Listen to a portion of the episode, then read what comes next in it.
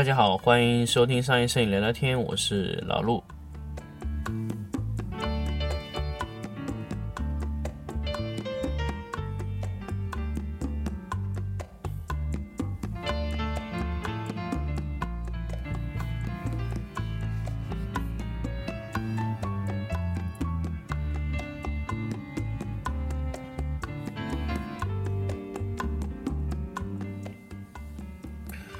那么，经过上一期节目呢，跟大家聊一聊这个，这个对这个摄影的这块，呃，学习成长的这个方式啊。那当然，首先是跟大家聊一聊成长的方式。那么，关于自己，那么如果我们成为一个比较优秀的摄影师之后呢，我们要怎么带助理？这是一个呃非常好的话题，而且我可以说这个话题。价值非常多的钱，很多很多以前这个呃找我做这个影棚管理或者培训，然后说整体规划的一些，他们会花钱买这个话题。原因在什么地方呢？因为这个关键就在于你的造血功能。对于一个摄影棚来说，或者对于一个工作室来说，最便宜的方法当然是培养人。那么。最昂贵的方法就是不停的招这些摄影师，比如说我今天要拍个东西，啊，我拍不了，那我找个别人来拍，或者说我拍一个东西，我自己能拍，别人也可以拍，啊，这个东西我我我招一个助理，或者说招一个怎么样，招一个别的摄影师，可能就没有办法拍我能拍的东西，这个就是一个非常非常大的问题。也就是说，你每招一个摄影师，你招过来的单价会非常高。那么你能培养助理，那么首先这个助理就可能因为你而留下来。第二个，摄影助理呢，最起码能培养到你的百分之七十左右的水平。那么这一种培养的方式呢，是最好的一种方式。那么怎么样带助理，其实真的是一个很好的学问。我去过的每一个呃摄影棚啊，包括指导过的一些。那么每一个老板的痛点都在于这个人留不住。那么首先人留不住的原因是什么呢？第一点，如果你这个摄影师啊是招过来的，就你直接来的时候他就是个摄影师，然后你也没有从他身上，或者他也没有从你的摄影棚学到一些什么东西，那么只要你开的费用，呃是没有满足他的要求，他一定会走。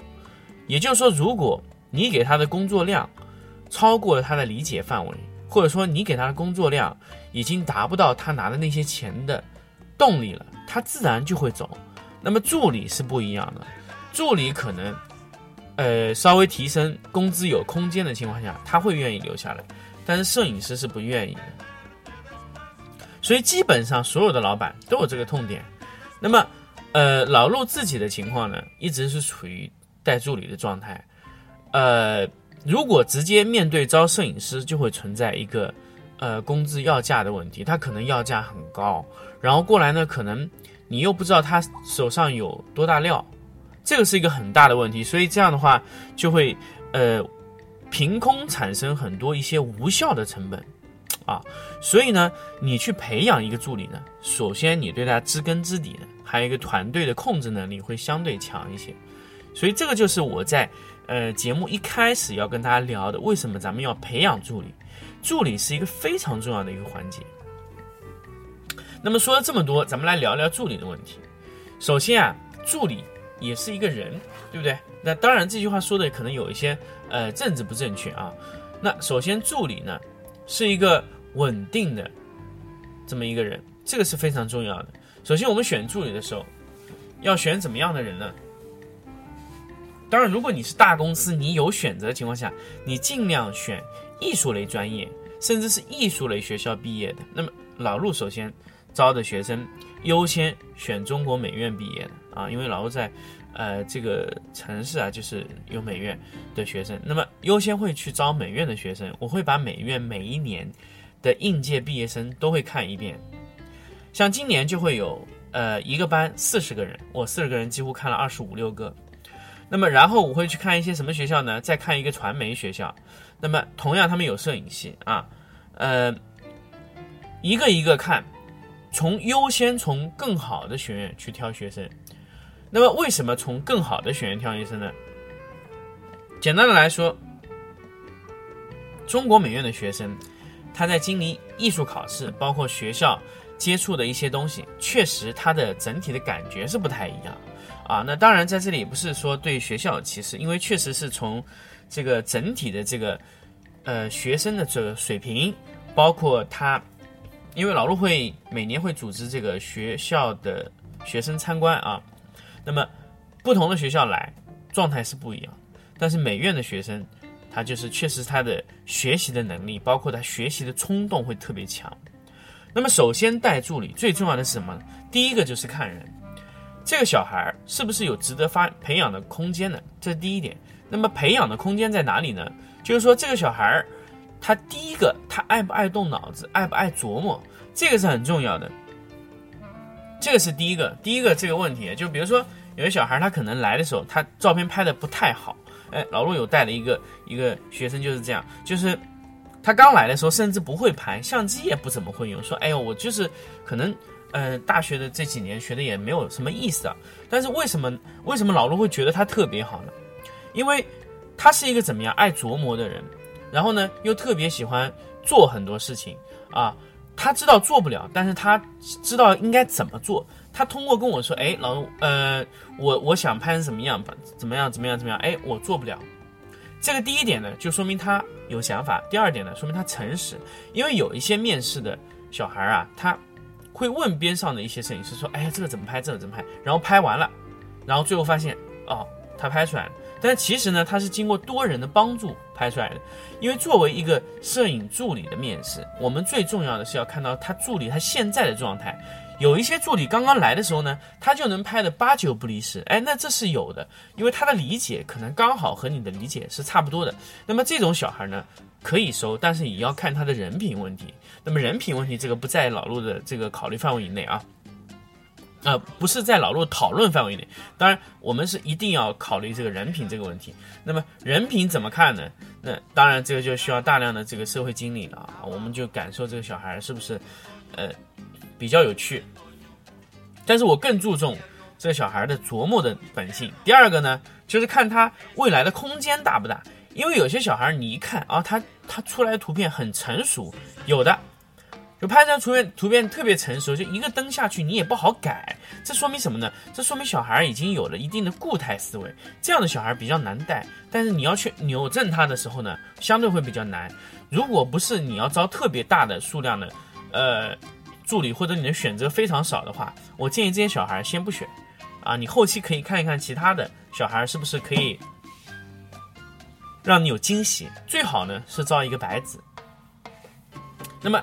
这个这个是第一点啊，第二点呢，就是说这个小孩啊，他对你的感觉好不好？这个很重要，因为有些小孩他可能对你的感觉并不是特别好，所以这个可能对于你来说不太好，但不等于说这个人不好，所以你要找一个和你气味相投的这么一个人也是很重要的啊。第三点呢，就是说你要感受这个小孩他愿不愿意长期待在这个地方，因为有些小孩他可能学过了以后他马上想走。那这个特点呢，基本上就是在考虑他待在这个城市的稳定性是不是特别重要。我一向比较偏重于招一些呃艺术类学校的专业毕业的学生，因为他在后期的真跟大家说了，在我们这个成长到最后的一个阶段的时候，这个带的能力就会提升很多。那么作为一个好的老师，一个好的呃摄影师去带助理。应该是要带出一个比自己更强的摄影师，啊，那这个助理你怎么带是一个很难的一个点。那么，呃，说到这里以后呢，我们就要对摄影师后期去带这个过程就要有非常非常多的呃建议了。首先，带助理刚刚来的时候，你绝对不能要求他能做太多。哎，有些摄影师刚刚来的时候就说。哎，这个谁？你帮我去拍白底吧。啊，这个帮我去拍。首先，刚刚来的时候，千万不能对小孩有特别多的要求，因为他刚来，他摸不到头脑，你不能让他直接去拍东西。他直接拍东西，他不知道是怎么回事情。所以刚来的时候，你要让这个助理啊紧紧的跟着你，连续跟，呃，两到三周，跟你的过程是什么呢？就是你在拍摄的时候，让他一直跟着你一起拍。那么看什么呢？首先，我们在我们会节奏会非常快。第一天，你必须保证所有的灯光设备和幺三五的相机全部会用。那么第一天我不管，我只让你说，哎，你你来，你帮我把相机都弄好，相机全部都搞定，能不能搞定？联机、联机拍摄啊，电脑的软件啊，怎么样建文件夹这些东西必须在一天之内搞定。第二天我就必须告，你就必须告诉我我会弄了。第二天我要针对他学什么呢？第二天我需要他把所有的相机的功能全部弄会。这个情况下，就第二天结束以后，第三天来，我必须让他知道所有的功能都会了。你不会怎么办呢？把说明书让他自己看，说明书给他搞清楚。比如说，因为我们有非常多的相机，有哈苏，然后佳能的幺三五的，还有移轴镜头，这些都必须在第二天之内全部搞搞明白，啊，当然这个对有一些助理就是有难度了，所以这个就是为什么我必须要招收摄影类专业毕业的学生，你需要把我们的所有的镜头、所有的相机都搞清楚。当然有一种相机不需要搞清楚，就技术相机在第二天可以搞不清楚，但是所有的。只要是单反类的相机，全部得搞清楚，不管是幺二零的单反也好，幺三五的单反也好，必须全部搞清楚。在第二天的时候，那么第三、第四、第五天，我会让他去接触座机、技术相机，做一些最基本的调整，比如说摆动、前后摆、前摆、后摆、上摆、下摆、左摆、右摆啊，不做摇头的技术，三四五，这三天必须全部给我搞清楚了。那么这五天下来。我就已经有一个大致的清楚了，因为他在每天去用、学、再用、再学的这个过程，就已经可以搞得非常清楚了。那么一周下来，那么这个小孩儿必须要搞清楚什么事情呢？首先，灯光怎么维护，灯光怎么打开、怎么摆放，啊，用完怎么收，然后相机怎么用，每一种相机都必须了解清楚。电脑应该怎么分文件夹啊？怎么样拍摄，包括。呃，前期的图片到后期应该怎么跟后期沟通，这几点在第一周五天时间必须全部了解。如果这五天你发现你的助理，呃，嗯，不是特别灵光的话，这五天就能明显的感觉到。如果这五天他，呃，做起来非常辛苦的话，就会有明显的这个区别。所以这个就是不同的助理都会给你不同的东西。但是如果他在第二周，也处理不了这些事情的话，那就说明这个人本身有问题，要么就是学习能力有问题，要么就是态度有问题啊。通常态度有问题的可能性大一些，学习能力的问题呢，基本上如果他真的是想去做这个事情，就很快。所以在第二周的时候，你必须要让他接开始接触灯光了，一般最基本的灯光需要会打啊，最基本的。那么第二周呢，你需要告诉他你的拍摄的东西。大概什么情况？比如说我们拍家具类，每个面、每个面、每个体块、每个体块，怎么样的过渡，他必须应该了解一个大致的概念。好，第二周结束以后，他必须对你的所有灯光都有了解。那当然他不要会打，也不需要会打，他根本打不了。那么第三周的时候，你可以把它发配白底了，让他拍摄一周整整一周的白底，啊，然后这周白底是必须要你每天检查过以后才能继续拍的。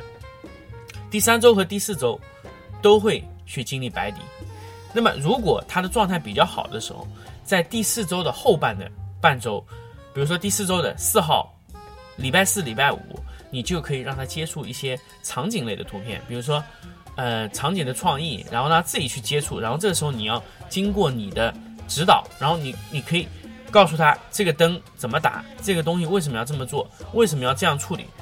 这个是需要你去指导的，然后他按照你的思路去指导，然后他可以向你提问题，说：“哎，师傅为什么要这样弄啊？这么要为什么要这样处理啊？为什么要呃这样弄？”他可以向你不停的提问题，你需要完全的解答，而且要解答的非常仔细。就是说：“哎，这样动，哎，根据这个原理是怎么样？”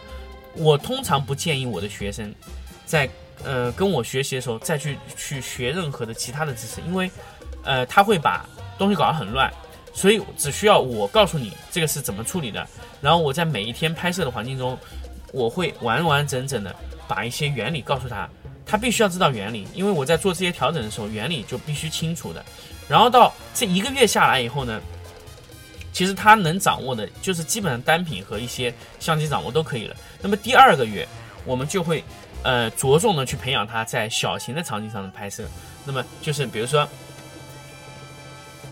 灯光的一些处理啊，比如说因为你告诉他原理了嘛，你在第二周呃第二个月的前两周，你必须要把所有的原理全部告诉他，然后第三周你就要让他自己去做了，因为你你要脱离到他自己一个人的状态。脱离他一个人状态，让自己去拍摄，自己去摆，让自己去处理这些问题，然后你再告诉他哪里有问题，哪里有问题。第三周开始，到后面的第三个月、第四个月、第五个月都必须是这个状态。那么第五个月以后呢？到第六个月怎么办呢？第六个月你就要去检测了，就是呃你在三四五的状态里面，你每一个呃时间段里面，你都要去完全的跟着他，但是你不用全程，你只需要跟他百分之三十。后期的百分之三十，你中间要留给他百分之四十的自发挥的空间。那么六个月以后，你就要给他更多空间，你只占有他百分之二十的空间，百分之八十都是由他处理。那么到第八、第九个月的时候，那他基本上能一个人完成百分之九十以上的工作，你只需要做一些细微的调整就可以了。那么到什么时候你觉得他可以转摄影师了呢？就是他可以自己完全掌握每一个方向、每一个大光的方向、小光的方向、一些细节的处理，他都是可以掌握的时候。一般在八到九个月的时候，他就可以成长成一个，呃，很好的一个摄影师。这个时候呢，他就能独立拍摄。那么这个情况下，你就要对他多次的进行考核。八到九个月能成长为一个比较好的摄影师，这个后期的所有的一些处理的问题啊。都是必须要你的，呃，你对他进行艺术方面的指导，比如说，哎，这样会好看吗？那样会好看吗？所以这个时候他会跟你更多一些探讨的问题。那么这样的时候，慢慢的，因为你要保证他在一年十二个月做满的时候，他能出来成长为自己一个可以思考关于美学方面的问题的这么一个人。那么这个就是一个。正常的一个助理的带带带的这么一个一个周期过程，因为正常的一个摄影助理从完全不懂到成长为一个能独立思考的摄影师，一般就是一年，在我们这里，一年是属于比较慢的，正常就七八个月就是可以完全成长为一个嗯比较好的摄影师，七八个月就可以了。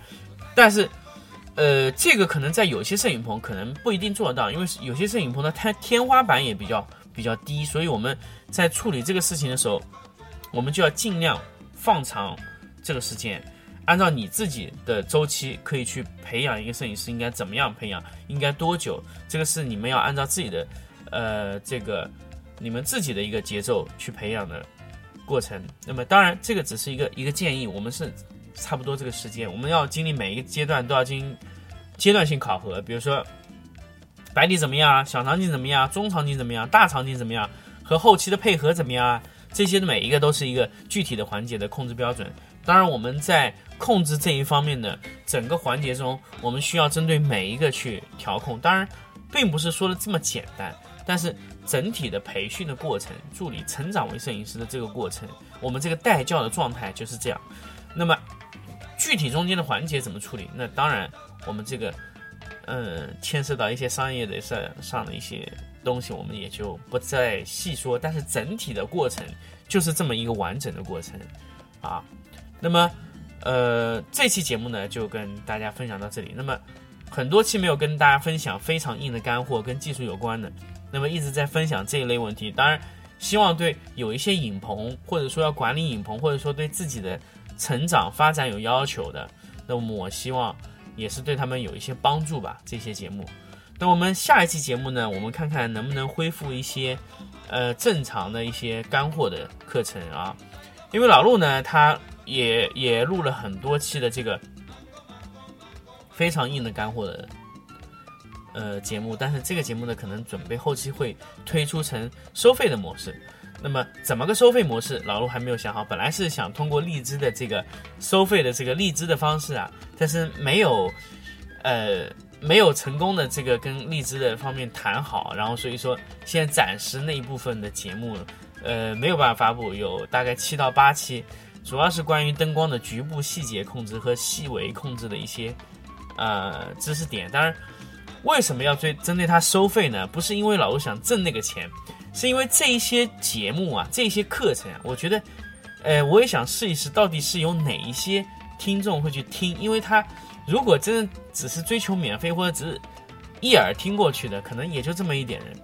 但是如果你真的想去学一些东西的人，他愿意花这个费用，因为他不是很贵，可能十来块钱、二十来块钱的，对他来说不是特别多，但是，嗯，会是一个非常好的一种体验。呃，你可以了解到一些别人不了解的东西，因为免费的东西大家总觉得说，呃，没有价值，所以咱们把一部分节目啊做的特别硬、特别干货，咱们然后做成一种收费的模式，然后咱们来做一做后期的一个，呃，等于说也是保密，因为如果说你这个节目真的是花了钱去买的，首先你不会对外传播，因为这个东西对于你来说。